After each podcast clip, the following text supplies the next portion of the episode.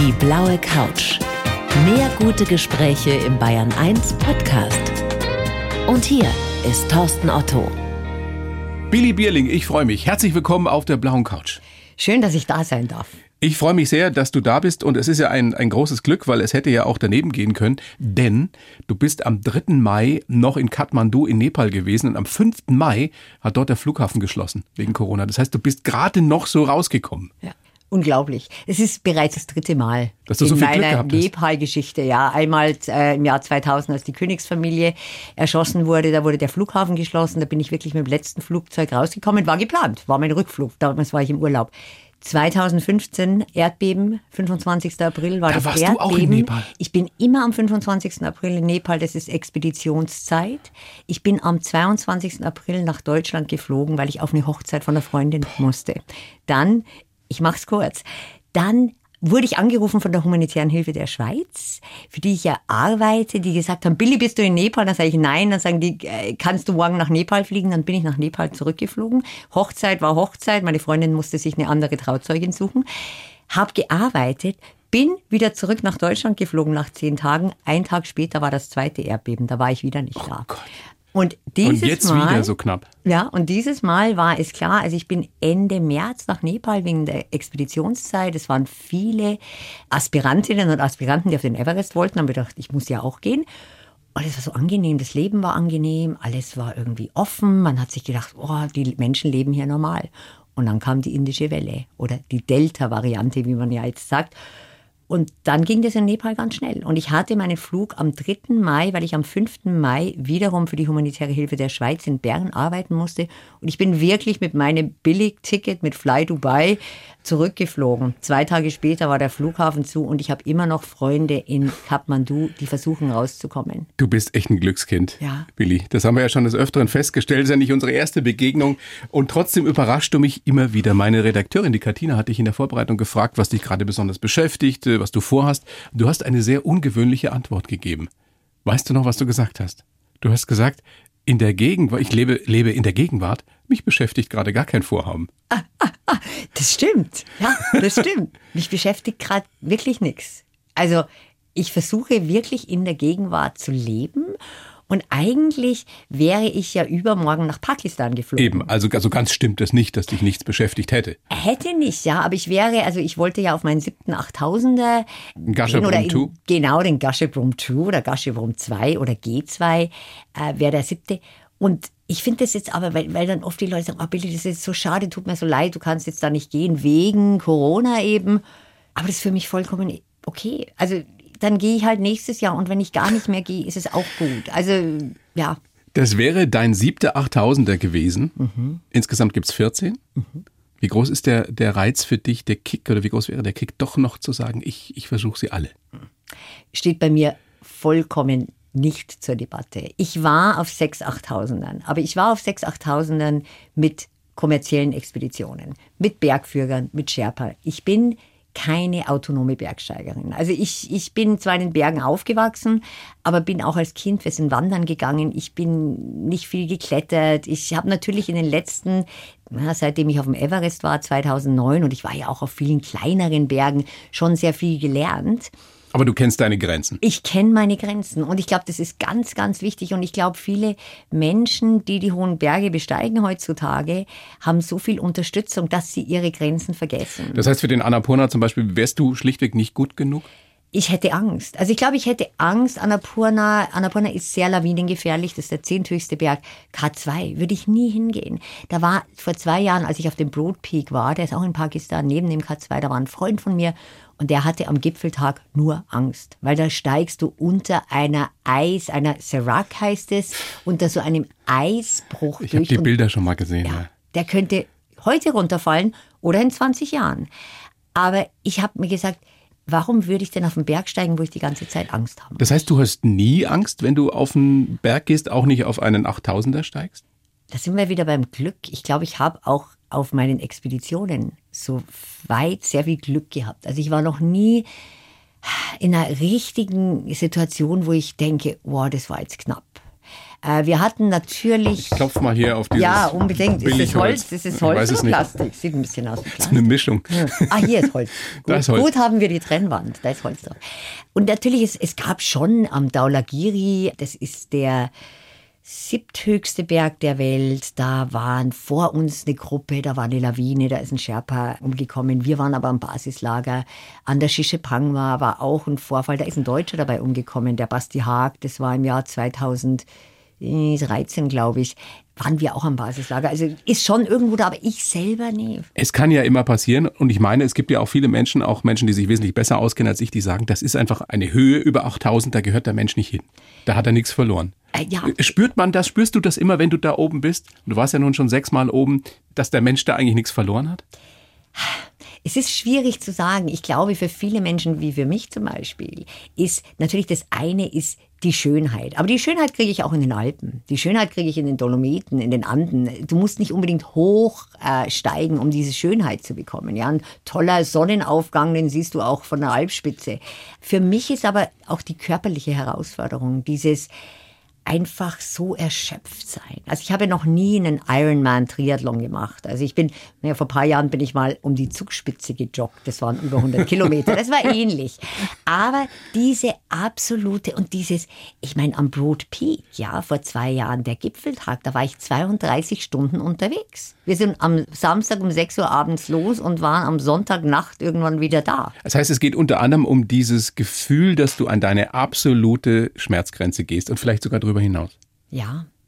Und das weiß ich, ich, viele von meinen Freunden und Freundinnen sagen, das können sie so gar nicht verstehen, aber es ist, es ist faszinierend. Und Weil du stehst ja da oben und kannst es doch gar nicht genießen, oder? Die 15 Minuten, die du dann da oben bist. Doch. Also am Everest damals, da haben wir auch drüber geredet, da war ich oben und habe mir nur gedacht, boah, ich muss da wieder runter und ich bin ja jetzt schon so müde.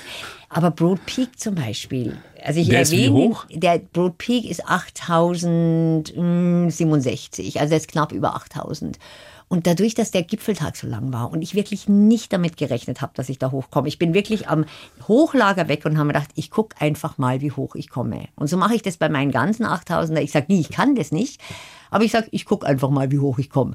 Und als ich dann am Bro Peak auf diesem Gipfel stand, ja, das war fast noch ey, faszinierender für mich als wie der Everest, weil ich habe einfach nicht damit gerechnet. Aber du gehst immer mit Sauerstoff hoch. Nein, jetzt nicht mehr. Nicht? Also nein, ich habe ja, also ich habe sechs 8000er. Die fünf höchsten, ja, davon habe ich den Everest, den höchsten, dann den vierthöchsten der Lhotse und der fünfthöchste ist der Makalu.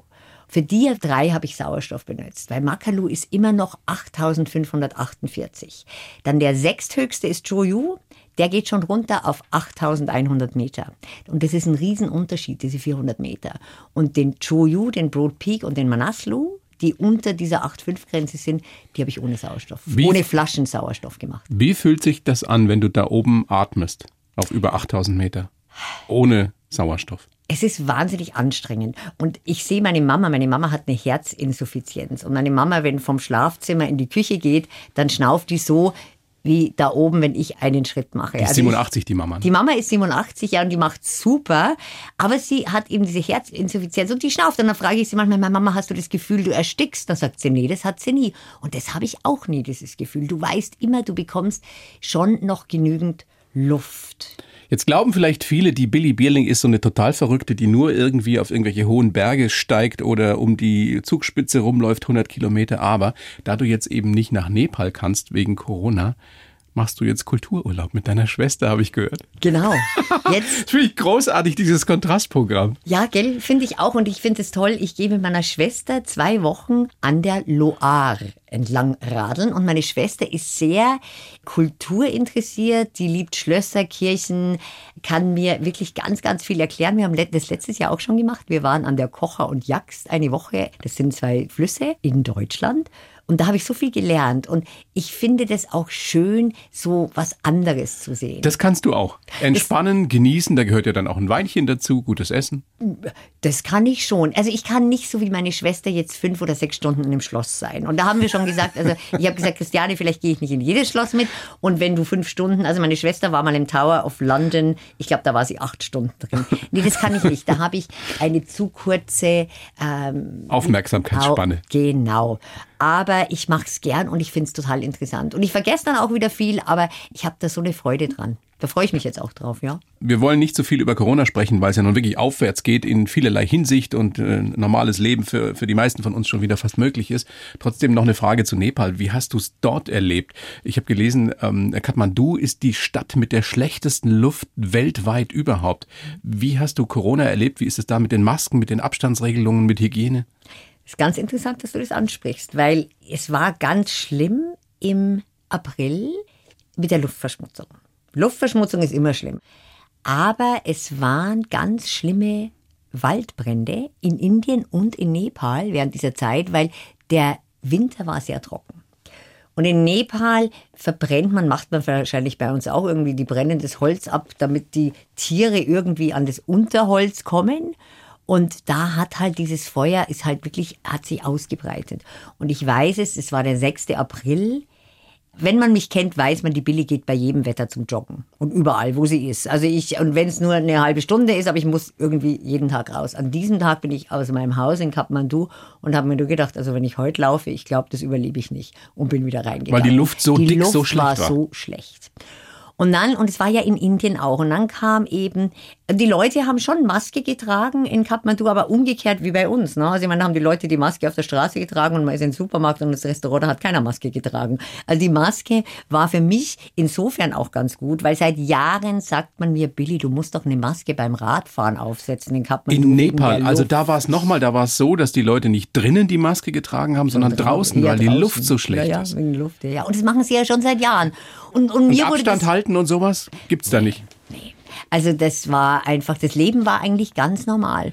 Und dann kam eben diese zweite Welle aus Indien. Und das Problem war, dass ganz viele Inder im Golf arbeiten. Und die konnten dann nicht mehr in die Golfstaaten direkt fliegen, weil der Golf hat zugemacht. Dann sind die nach Nepal, angeblich in Quarantäne und dann zwei Wochen später in den Golf geflogen. Jetzt waren plötzlich die Hotels in Tamil, das ist das Touristenviertel in Kathmandu, wieder voll. Die Leute haben sich gefreut. Ich habe einen Bekannten, der Mr. Puru, da ging ich hin, der gibt mir sonst immer Kaffee und der meinte nur, nein, Bill, ich habe heute keine Zeit, guck mal, mein Hotel ist voll waren Menschen, Leute aus Indien. Und ich bin die Letzte, die sagt, oh, jetzt kommen da die Inder und die bringen das. Aber das war, glaube ich, das große Problem. Und dann kam die Welle. Und nur um das nochmal ganz kurz mit den Waldbränden zu verbinden. Ich, und das ist wirklich meine eigene Meinung, ich weiß nicht, ich glaube, diese Waldbrände und diese Luftverschmutzung war so schlimm, dass vielleicht den Menschen in dieser Zeit das Immunsystem runtergefahren ist. Ich weiß es nicht. Aber dass es dann so eingeschlagen hat, äh, ich weiß, also es war wirklich, ja, Interessante Erklärung von dir, Erklärungsmöglichkeit Mhm. Ja, zumindest. könnte sein. da Ich meine, könnte was dran sein. jeder Arzt, Auf jeden Fall ist die. Situation natürlich äh, dramatisch da, Ja. gerade immer noch, im Gegensatz ja zu den meisten Ländern in Europa. Ich habe auch gelesen von Corona-Fällen im Everest-Basislager. Mhm. Und dass da wohl auch versucht wurde, so ein bisschen was äh, unter den Tisch zu kehren. Weißt du was drüber? Ja, das war eine sehr prekäre Situation. Es wurde, pf, wann war das? Anfang April auch, wurde ein Norweger rausgeflogen, der hatte Corona und das hat dann auch die Medien erreicht. Der hat auch Interviews gegeben. Und dann, ja, hat man immer so bröckchenweise gehört, oder wird wieder einer rausgeflogen. Aber man hat nicht so genau gewusst, ja, ist es jetzt ein Problem, ist es kein Problem. Die Regierung, die nepalesische Regierung hat gesagt, nein, es ist kein Problem. Die wollten natürlich das Geschäft nicht. Die wollten das Geschäft nicht kaputt machen. Äh, teilweise die Expeditionsleiter haben gesagt, es ist kein Problem. Dann habe ich aber natürlich auch von Freunden, guten Freunden gehört, dass die plötzlich im Krankenhaus sind in Kathmandu. Äh, Also auch junge, fitte Menschen. ja, junge, fitte Menschen. Ne? Also, und denen ging's schon, also ich meine, es waren ein paar, die waren, also einer, der war zehn Tage im Krankenhaus, ne? der andere war zwei Tage, dann war er im Hotel in Kathmandu, aber dem ging's dann mal irgendwann so schlecht, dass er sich dann irgendwie von einem Freund eine Sauerstoffflasche geholt hat. Also die Fälle gab's und hat sich natürlich jetzt auch in der Everest-Region ausgebreitet. Ne? Ich meine, deine Aufgabe in diesem Dokumentationszentrum Himalaya, du bist ja die Chefin dort, mehr oder weniger. Ja. Man nennt mich Managing Director, ich war noch nie Managing, Managing Director. Ja, hat sich ist ja äh, zu gucken, wer geht da wirklich hoch und wer äh, tut nur so, als ob. Mhm, genau. Das machen wir und wir sind inzwischen ein Team. Das hat ja damals meine Miss Holy gemacht, die Amerikanerin und jetzt, Mentorin, ehemalige Chefin. Genau, ehemalige Chefin, die leider nicht mehr unter uns ist. Und jetzt sind wir ein Team von fünf, sechs Personen und ich sage immer, wir arbeiten in einem Team. Aber ich bin schon diejenige, die das alles so ein bisschen organisiert und ein bisschen geschaftelt.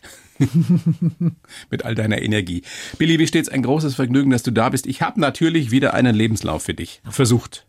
Ja. Den gebe ich dir über diese Plexiglasscheibe, die uns hier trennt. Und Wunderbar. du liest ihn vor und sagst mir dann danach, was du davon hältst. Bitte schön. Okay. Ich heiße Billy Bierling und bin ein Glückskind mit viel Vertrauen ins Leben. Immer wenn ich etwas gewagt habe, ging es für mich einen Riesenschritt nach vorne. So bin ich Übersetzerin, Journalistin und eine der besten Höhenbergsteigerinnen der Welt geworden. Geprägt haben mich meine Zeit als Au pair in den USA, meine Liebe in London, mein sportlicher Papa und meine große Mentorin in Nepal. Ich bin froh, dass ich bei meinen Einsätzen für die humanitäre Hilfe der Schweiz auch an finsteren Orten Gutes entdecken kann. Nächstes Jahr will ich dann endlich meinen siebten 8000er besteigen. Aber ich lebe im Hier und Jetzt. Und deshalb nehme ich alles so, wie es kommt und mache das Beste daraus. Ich würde es fast unterschreiben. Ein Ding würde ich nicht unterschreiben, dass ich eine der besten Höhenbergsteigerinnen Naja. der Welt geworden bin. Aber ich stelle natürlich mein Licht immer ein bisschen unter den Scheffel und Du ich habe bist natürlich schon ziemlich gut, was mir auch wieder Menschen berichtet haben, die sich besser auskennen besser als, als ich. ich. Nein, so. als ich. Nicht als du. Na gut, aber okay, ansonsten keine mal so Einwände. stehen, das können wir ja noch diskutieren. Der letzte Satz klingt so ein bisschen wie so ein Kalenderspruch, aber ist ja was dran. Du hast es vorhin schon angerissen. Dass du versuchst, wirklich im Hier und Jetzt zu sein und einfach guckst, was schmeißt dir das Leben hin und du machst das Beste draus. Wie oft kriegst du das hin? Fast immer. Und es ist lustig, weil im Vorgespräch haben wir eben darüber gesprochen, dass ich schon sehr viele Unsicherheiten in meinem Leben habe. Na, man sieht mich und ich komme irgendwo rein und ich unterhalte mich mit den Leuten und dann denken sie sich, boah, ist die selbstbewusst.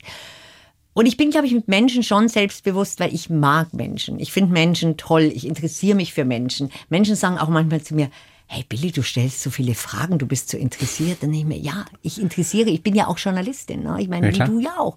Dann wird man das ja auch. Dann wird man, man Wenn man Zweifel hat, wenn man vielleicht Unsicherheiten hat. ja, ja, Weil man wissen will, wie machen es andere. ja, genau. Und dann habe ich aber diese andere Seite von mir, ich habe so ein Urvertrauen. Und ich sage erst mal zu allem Ja. Also es gibt, ich habe schon zu Dingen Ja gesagt, wo ich mir gedacht habe, irgendwelche Jobs mit der humanitären Hilfe der Schweiz, ich soll jetzt da, was weiß ich, Public Information Officer in Pakistan. Da habe ich einfach mal Ja gesagt. Ich habe mir gedacht, naja, wenn die mich anfragen, dann werden die schon denken, dass ich das kann. Und Du hast nie Angst gesagt, Nee, was soll ich denn sagen? Ich habe vor Ungewissheit, vor Gefahren, die da lauern könnten. Vor all dem, wovor die meisten von uns wahrscheinlich Schiss hätten. Ja, aber ich, natürlich bin ich dann nervös und natürlich denke ich mir oft, mein Gott, Billy, wo hast du denn jetzt wieder zugesagt? Also ich war vor zwei Jahren in Afghanistan, da sollte ich einen Workshop leiten. Da ging es um die Strategie der humanitären Hilfe der Schweiz in Afghanistan. Und ein Kollege, der auch ein sehr guter Freund ist, ich werde es nie vergessen, ich erzähle ihm das so, und der Rudi sagte nur, sag mal, Billy, kannst du das?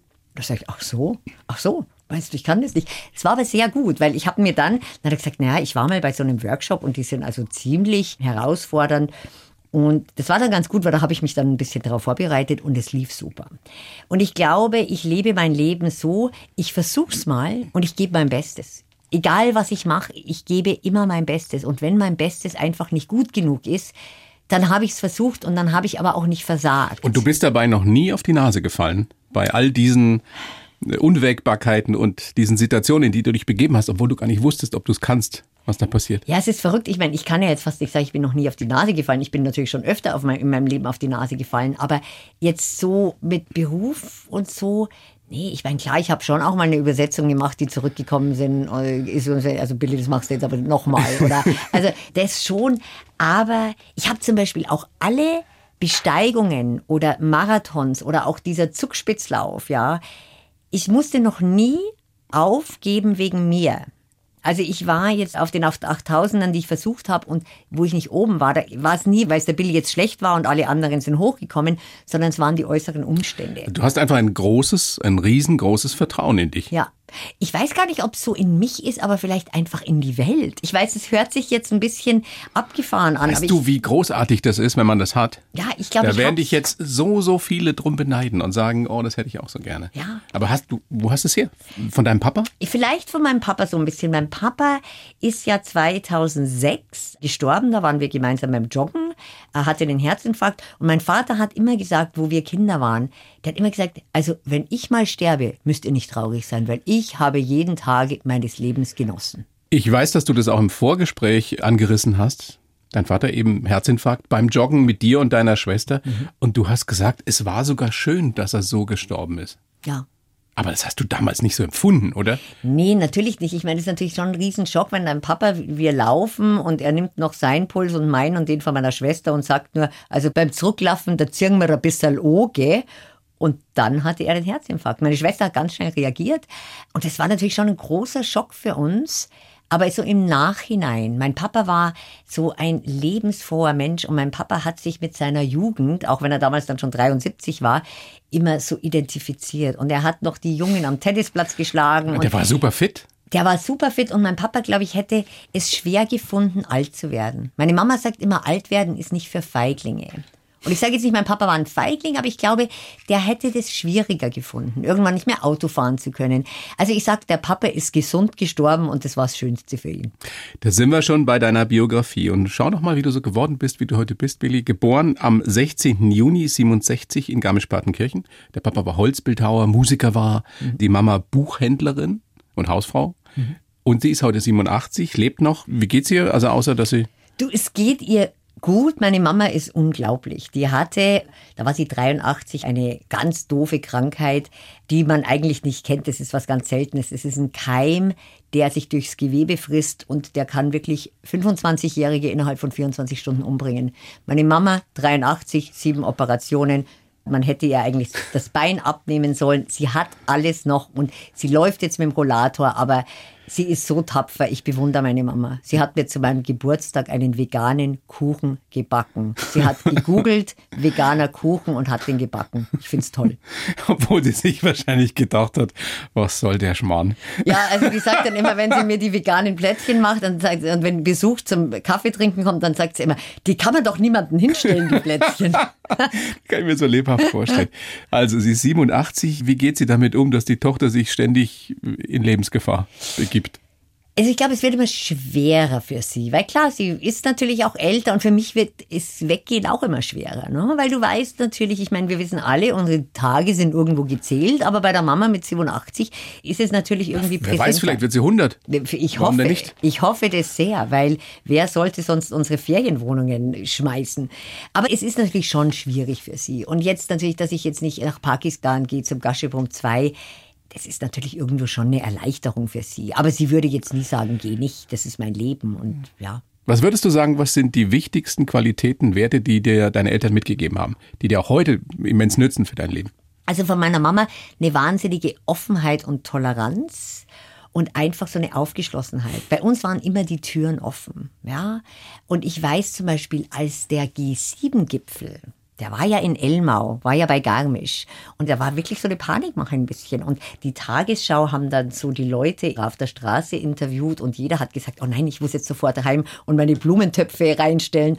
Und dann haben sie meine Mama, die kam da irgendwie durch den Ort mit dem Rollator und meine Mama meinte, ach, ich finde es toll, dass hier mal was los ist. Und hinter unserem Haus, da ist die große Wiese und da zelten die alle, die jungen Menschen, und die sagen alle ganz höflich Guten Tag. Und meine Mama ist einfach so wahnsinnig offen. Wenn du meiner Mama einen Syrer vor die Tür stellen würdest, dann würde die den auch mit reinnehmen. Also die Au- Aufgeschlossenheit deiner Mutter. Was hast du von deinem Vater? Das Urvertrauen haben wir schon angesprochen. Das Urvertrauen, den Sportwahn so ein bisschen. Äh, mein Vater war ja auch sehr sportlich und ich war ja als Kind so gar nicht sportlich. Das war ganz schlimm für meinen Vater. Meine Schwester war auch nicht so sportlich und der hatte zwei so unsportliche Töchter. Aber das habe ich von meinem Vater. Das Musische so ein bisschen. Ich habe einmal Geige gespielt, war wohl auch sehr gut, aber war viel zu faul. Und einfach ja die Freude am Leben. Und da bin ich beiden meinen Eltern dankbar. Das kannst du, da hast du eine Menge Gutes mitgekriegt. Wenn wir an deine Kindheit denken oder auf deine Kindheit zu sprechen kommen, du wusstest schon sehr früh, dass du Journalistin werden wolltest. Aber was dem so ein bisschen im Wege stand, du warst ja eine schlechte Schülerin, ne? Ja, ich war ganz schlecht. Weil du so faul warst, weil an der Intelligenz kann es ja nur nicht liegen. Ich weiß es nicht. Ich sage ja inzwischen im Englischen sagt man so schön, I'm streetwise. Ja, also ich kann mich sehr gut durchs Leben schummeln vielleicht oder bringen, aber. Naja, ich komm. Jetzt stellst du dein Licht wieder unter den Scheffel. Du schummelst dich doch nicht durchs Leben. Du bist Ich Übersetzerin, Dolmetscherin bist du, glaube ich, auch. Ja, ich war da auf der Sprachenschule, aber ich habe es nie ausgeübt. Ich traue mich, glaube ich, einfach. Aber ich war ganz schlecht in der Schule und ich hatte so überhaupt Wirklich keine, schlecht? Ja, richtig schlecht. Was heißt also ich, richtig ich habe schlecht? mittlere Reife und Ja, ich habe heißt ja wirklich, ja, aber ich habe mittlere Reife. Ich habe nur Vierer in Sport, eine Drei und eine Fünf in Mathe. Du hattest eine 3 in Sport? Ja, eine Drei in Sport und Religion. Ich hatte keinen Einser und keinen Zweier. Ich hätte es mitbringen sollen. Liebe Kinder, es ist nie zu spät. Ja, eben. Die Frau geht heute auf 8000 darauf und hatte eine 3 in Sport. das hast du, glaube ich, noch nie erzählt, Oh oder? nein, ich war ganz schlecht. Die Bundesjugendspiele kannst du dich bestimmt auch noch dran Natürlich. erinnern. Sportfest. Oh, ich war immer so schlecht. Oh, ich konnte nicht laufen. Ich konnte Aber eine Siegerurkunde hast du schon gekriegt. Die hat, glaube ich, jeder gekriegt, oder? Nein, nein, nein, nein, nein. Da muss ich mal nachfragen. Ich weiß, ich habe das Seepferdchen. Wenn du halbwegs gut warst, hast du eine Ehrenurkunde gekriegt. Die habe ich bestimmt nicht. Nee, nee, vielleicht eine Siegerurkunde. Und das Seepferdchen habe ich. Und wieder hat dein Papa dich gerettet, beziehungsweise was Gutes für deine Zukunft getan. Er hat dich als Au pair in die USA geschickt. War das seine Idee oder deine? Ja, ich glaube, mein Papa hat einfach so gedacht, mein Gott, und meine Mama auch, aus dem Madel wird nichts mehr. Was macht man denn mit der? Ich hatte wirklich keine Interessen, ich wusste nicht, was ich machen soll. Und der Papa hatte eine Bekannte, die war aus Oberammergau, mein Vater war ja ursprünglich aus Oberammergau.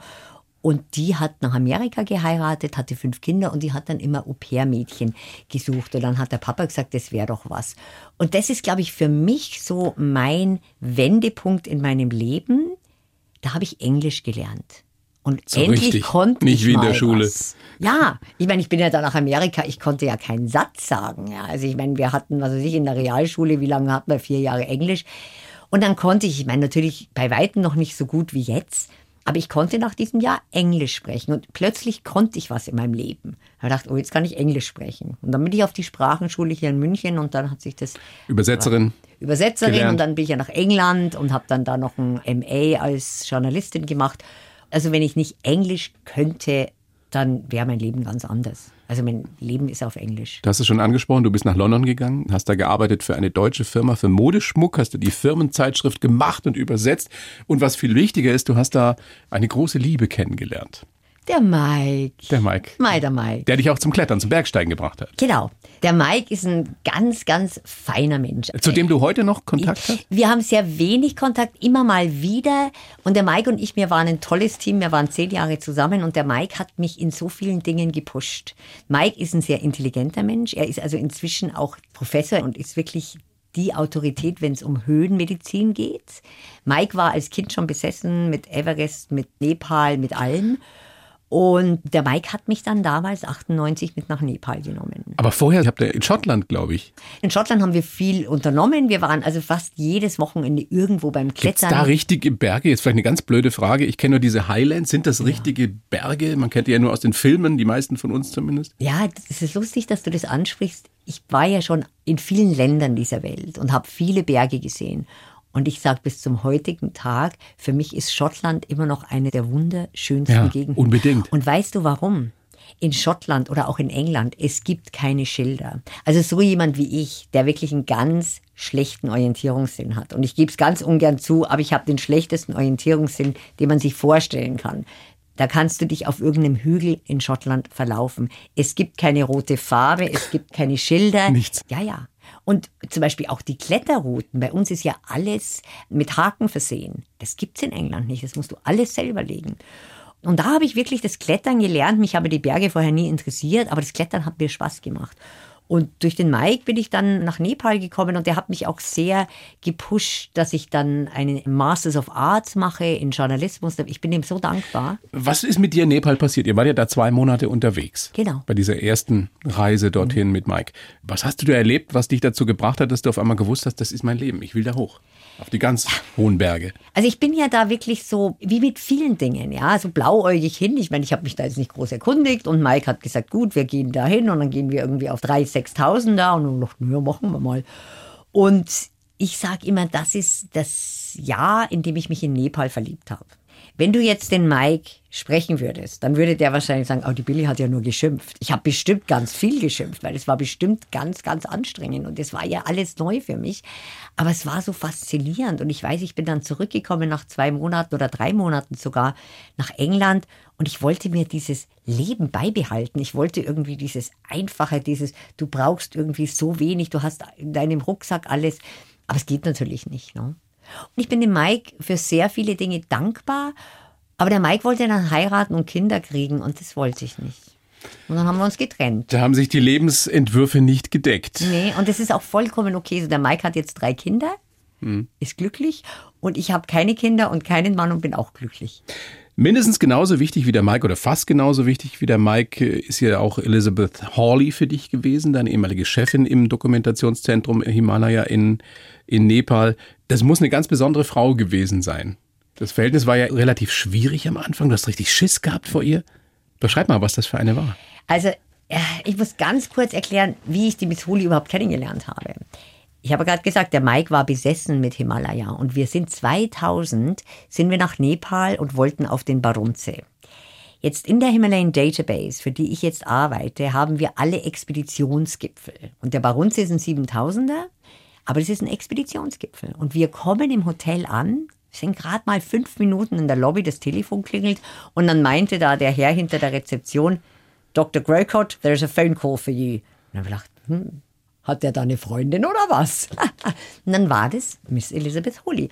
Und Mike hat also aufgelegt und guckt mich an und sagt, oh, rat mal, wer uns gerade angerufen hat.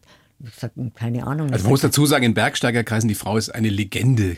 Ikone, Legende, ja. absolut. Und ich schaue den Mike nur an, er sagt Miss Elizabeth Holy und ich schaue ihn nur an und sage, wer ist denn das? Keine Ahnung gehabt. Und dann kam sie. Und dann, als Mike und ich uns getrennt hatten, ich bin in der Zwischenzeit in die Schweiz gezogen, habe ich mir gedacht, ich will nach Nepal ziehen. Und habe gedacht, nee, irgendwas muss ich ja machen dort. Und habe dann dieser Dame einen Brief geschrieben und sie gefragt, ob sie Hilfe braucht. Und bin dann auch im Oktober 2004 nach Nepal und habe dann angefangen für sie zu arbeiten. Und sie war so, wie sie war. Ich habe mir aber immer gedacht, sie mag mich nicht. Streng. Aber sie war wahnsinnig streng. Und die hat ja die größten Bergsteiger. Also der Reinhold Messner zum Beispiel schätzt sie sehr. Aber die hat die größten Bergsteiger, wenn es solche Schränke waren. Sie war so eine kleine, die saßen bei der beim Interview, die waren so klein im Hut. So ein bisschen Miss Marple-mäßig? Ja, ja, vielleicht noch ein bisschen. Aber sie hat mich oft angeschrien, sie hat mich mal rausgeschmissen. Ich weiß, als ich ihr gesagt habe, ich gehe auf den Everest, da hat sie mir ihre Tastatur draufgeschmissen, weil sie wollte, dass ich in Kathmandu bleibe. Und ich habe gesagt, aber Miss Holi, ich gehe ja nicht Flyfishing in Fiji, ich gehe auf den Everest. Das heißt, 2009 war es, glaube ich, der 21. Mai. Mhm. Da bist du als erste deutsche Frau über die Südroute auf den Mount Everest, zumindest als erste deutsche Frau, die es auch überlebt hat.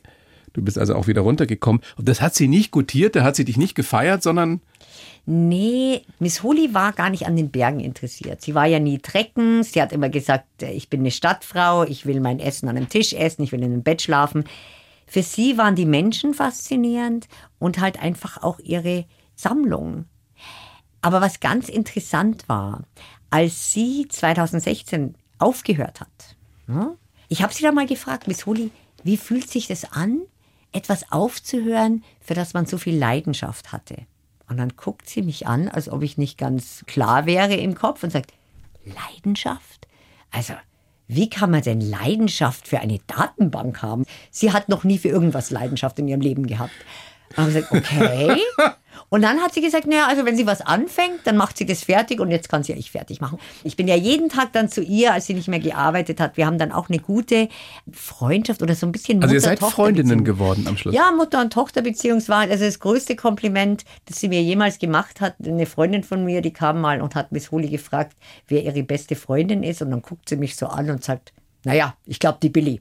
Also das war für mich sehr. Also Herzlichkeit war nicht so ihrs. Nee, ich glaube, sie war ein bisschen autistisch. Also sie hat zum Beispiel Selbstlaute in Farben gesehen. Ja, deswegen hat die auch sofort, wenn ich ihr irgendwas gegeben habe, was ich aufgeschrieben habe, Notizen über eine Besteigung, dann hat sie sofort gesehen, der Name ist falsch geschrieben. Nee, Soli kann nicht falsch geschrieben sein. Doch, doch, der letzte Mal, als ich den Namen angeguckt habe, war dann blau drin. Das hat die gesehen. Also deswegen glaube ich, war sie nicht so emotional. Aber du hast gesagt, sie war sehr interessiert an Menschen und das ja. waren ja oder sind ja meistens sehr, sehr besondere Menschen, die da hochgehen auf die 8000er. Mhm. Sie hatte da mit den weltbesten Bergsteigerinnen und Bergsteigern zu tun. Gab es da irgendwelche Beispiele, die dir jetzt spontan einfallen, die dich auch besonders beeindruckt haben? Also Menschen, von denen du sagst, die waren unglaublich, egal in welche Hinsicht? Jetzt an Bergsteigerinnen ja. und Bergsteiger. Ja, auf alle Fälle. Also zum Beispiel jemand, den ich sehr schätze und die jetzt wirklich eine sehr, sehr gute Freundin geworden ist, ist die Gerlinde Kaltenbrunner. Mhm, die auch schon hier war in dieser kleinen Show. Hat sie mir tolle erzählt. Frau. Genau, ja, ganz ja, tolle Frau. Und Gerlinde ist wirklich eine meiner besten Freundinnen geworden über die Jahre. Und die Menschen, die man kennenlernt, die sind alle, die sind schon interessant. Gibt es irgendwas, was die alle gemeinsam haben, die es danach ganz oben zieht? Ja, ich glaube schon Entschlossenheit, einfach Entschlossenheit und Zähigkeit. Ne? Man muss schon zäh sein. Leidensfähigkeit? Man, Leidensfähigkeit, ja, ja. Aber wenn du natürlich jetzt so die Everest-Besteiger und Besteigerinnen anschaust, ja, ich meine, das sind ja sehr oft keine Bergsteiger oder Bergsteigerinnen mehr. Und der Herr Messner sagt es ja auch immer wieder, es ist ein Bergtourismus und es stimmt schon irgendwo. Natürlich, ich sage, jeder muss den einen Fuß vor den anderen selber setzen. Aber es wird natürlich unheimlich unterstützt von den Sherpas, vom Fixseil. Ich auch. Ich wäre ohne Sherpa nicht aus dem Basislager gekommen. Ich war auf dem fünfthöchsten Berg der Welt, der Makalu. Der ist richtig schwierig, aber da hängt ein Fixseil drin. Das ist aber wie bei uns ein Klettersteig. Es gibt ja immer noch Männer und auch Frauen, die da ohne Hilfe mehr oder weniger hochgehen und ohne Sauerstoff. Ja. Sind die dann nochmal anders? Ja, wenn Uli Steck zum Beispiel, der Schweizer Bergsteiger, der vor vier Jahren am Nupze verunglückt ist. Ich meine, ja, die sind schon nochmal anders. Ja. Also ich meine, der Uli ist ja auch ohne Seil gestiegen. Ich meine, da ein falscher Griff und du bist weg. Und ich meine, es war ja dann leider so. Ich bin liebend gern am Seil. Also ich habe ah, Du hast keinerlei Todessehnsucht, was ja nein, auch diesen nein, nein, Höhenbergsteigern zum Teil unterstellt wird. Ja, nein, nein, nein. Nein, überhaupt nicht. Also, und deswegen würde ich auch nicht zu so einem Berg gehen wie der K2. Ich meine, mir kann überall was passieren. Guck mal, in den letzten paar Wochen ist bei uns am Kramer in Garmisch ist eine junge Frau verunglückt und ausgerutscht und gestorben. Ich meine, man muss achtsam sein. Ich glaube, man muss wirklich überall. Das musst du ja nicht nur am Berg, sondern das musst du sicherlich auch bei deinen Einsätzen für die humanitäre Hilfe der Schweiz. Gibt es einen Unterschied in den Gefahren, denen du da begegnest, zu denen, die du am Berg erlebst? Ähm, auch jetzt bei der humanitären Hilfe der Schweiz. Ja, du warst in Moria zum Beispiel? Ich war in Moria, ja. War natürlich keine Gefahr für mich und ich meine, das war schon ein interessanter Einsatz. Ja, Aber du, du siehst Elend, du siehst Menschen, die in Lebensgefahr sind. Ja, du siehst es, du kommst erst mal auf Lesbos an und du bist ja, auf einer Ferieninsel. Ne? Und dann fährst du irgendwie von der Hauptstadt fünf Kilometer und dann siehst du Elend. Und dann siehst du erstmal das Lager, das abgebrannt ist. Und dann siehst du Tausende von Menschen, die jetzt erstmal all das wenige, was sie hatten, verloren haben. Und natürlich sehen wir im Fernsehen die Bilder wirklich nur von Leid und, und Grausamkeit. Aber ich sehe da schon auch noch Hoffnung. Also Wie kannst du das? Ich habe es dir reingeschrieben, den Lebenslauf. Mhm. Wie kannst du da etwas Gutes sehen? In, bei solchen Katastrophen? Ja, ich versuche schon immer überall das Gute zu sehen und auch jetzt gerade in Moria, da habe ich mich mit so vielen Menschen unterhalten und ich fühle mich da wahnsinnig privilegiert, dass ich einfach diese Möglichkeit habe, ja, mit Menschen zu reden. Und natürlich, das sind Menschen, die sagen, oh, vielleicht habe ich einen Fehler gemacht, vielleicht sollte ich nicht hier sein. Aber hast du wirklich das Gefühl gehabt, da konntest du Menschen helfen? Ja, also ich meine, mein Job war natürlich, ich bin ja Kommunikationsexpertin, weil ich kann kommunizieren. Und ich habe natürlich mit den Medien gesprochen, mit Journalisten wie dir. Ich war die Mediensprecherin, aber wir haben von der humanitären Hilfe der Schweiz Wasserstationen aufgebaut. Ne?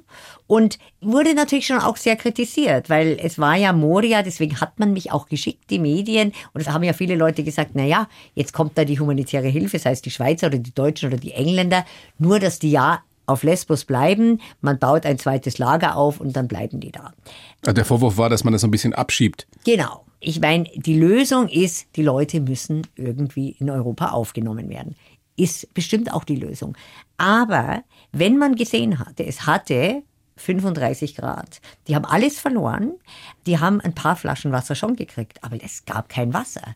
Und ich meine, wenn du da nichts machst, dann bist du nicht humanitär. Das hat nichts damit zu tun, dass man jetzt irgendwie das zementiert und sagt, man baut jetzt ein Lager auf.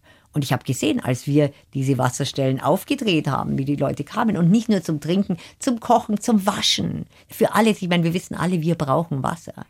Und aber auch die Hoffnung, die du siehst in diesen Lagern. Aber du brauchst diese beiden Extreme, dass du für dich, ich sage jetzt mal, mehr oder weniger alleine auf einen hohen Berg steigst und auf der anderen Seite vielen Menschen hilfst mit einer Organisation zusammen. Das sind so deine Leidenschaften. Ja, also ich finde diese Leidenschaft, Menschen zu helfen oder einfach auch die Möglichkeit auch zu haben, mit den Menschen mal selber zu sprechen. Ne? Und einfach zu sehen, aus hey, erster Hand zu erfahren, wie geht es ihnen wirklich. Ja, ja, ja, und ich finde, das ist so ein Privileg, so ein Privileg, in diese Länder zu dürfen. Und ich hatte da zwei Mädels aus Afghanistan, die waren 12 und 13. Und das Beste war, als ich sie gefragt habe, wo sie hin wollten, dann haben sie gesagt, nach Südkorea. Dann habe ich gesagt, da geht ihr aber in die falsche Richtung. aber die wollten nach Südkorea, weil. Erzählst du denen auch, dass du Bergsteigerin bist? Mache ich ja normalerweise nicht, aber mein Kollege, ich habe mich mit diesen zwei Mädels unterhalten und mein Kollege meinte dann nur, hey, ihr wisst vielleicht schon, die war auf dem Mount Everest. Und dann habe ich mir erst gedacht, arrogant wie ich bin, ach, die wissen doch das gar nicht. Und die waren so begeistert. Und dann habe ich mir gedacht, vielleicht ist es manchmal wirklich schön, das zu erzählen, weil die Leute freuen sich. Und die Mädels hatten so eine Freude, dass sie jemanden kennengelernt haben, die auf dem Mount Everest war. Und ich habe die dann jeden Tag getroffen. Auch witzigerweise, die sind zwei Mädels, zwölf Jahre alt und die eine ist jetzt mit ihrer Mutter und ihrem Vater in Berlin. Also ich habe mit denen noch WhatsApp-Kontakt. Sind so herzig, die haben mir auch noch irgendwie so eine Haarspange geschenkt. Ähm, ja, und mich rührt es schon. Aber wenn ich gefragt wäre, aber Billy, zieht dich das nicht runter? Dann sage ich nein. Weil wenn es mich runterzieht, dann mache ich den falschen Job. Ich helfe denen ja nicht, wenn ich da durch dieses Lager gehe und Trübsal blase. Natürlich ist es nicht einfach und man braucht da schon auch ein dickes Fell. Oder halt einfach zu sagen, okay, da ist zwar viel Leid, aber auch Hoffnung. Was für eine schöne Geschichte von diesen beiden Mädchen da in Afghanistan. Mhm. Großartig. Und das illustriert, glaube ich, sehr, sehr schön, wie toll das ist, wenn man sowas machen kann, was du da tust. Man muss sich aber auch trauen und man muss die Augen aufmachen. Ja. Billy, großes Vergnügen, dass du da bist. Wie steht's? Ich bedanke mich sehr bei dir. Wünsche dir, dass das nächstes Jahr klappt mit deinem siebten Achttausender. Hoffe ich auch. Und ansonsten viel Spaß jetzt im Kultururlaub mit deiner Schwester in Frankreich. da lachst du. Nein, ich finde es toll, dass du das machst. Ja, ja ich freue mich auch. Also ich freue mich richtig drauf und morgen geht's los. Und ja, aber ich habe mich auch sehr gefreut, dass ich hier sein durfte und wirklich physisch bei dir hier sitzen durfte. Hat Spaß gemacht. Geht mir ganz genauso. Vielen herzlichen Dank, Billy Bierling. Dankeschön. Die blaue Couch, der Bayern 1 Talk als Podcast. Natürlich auch im Radio. Montag bis Donnerstag ab 19 Uhr.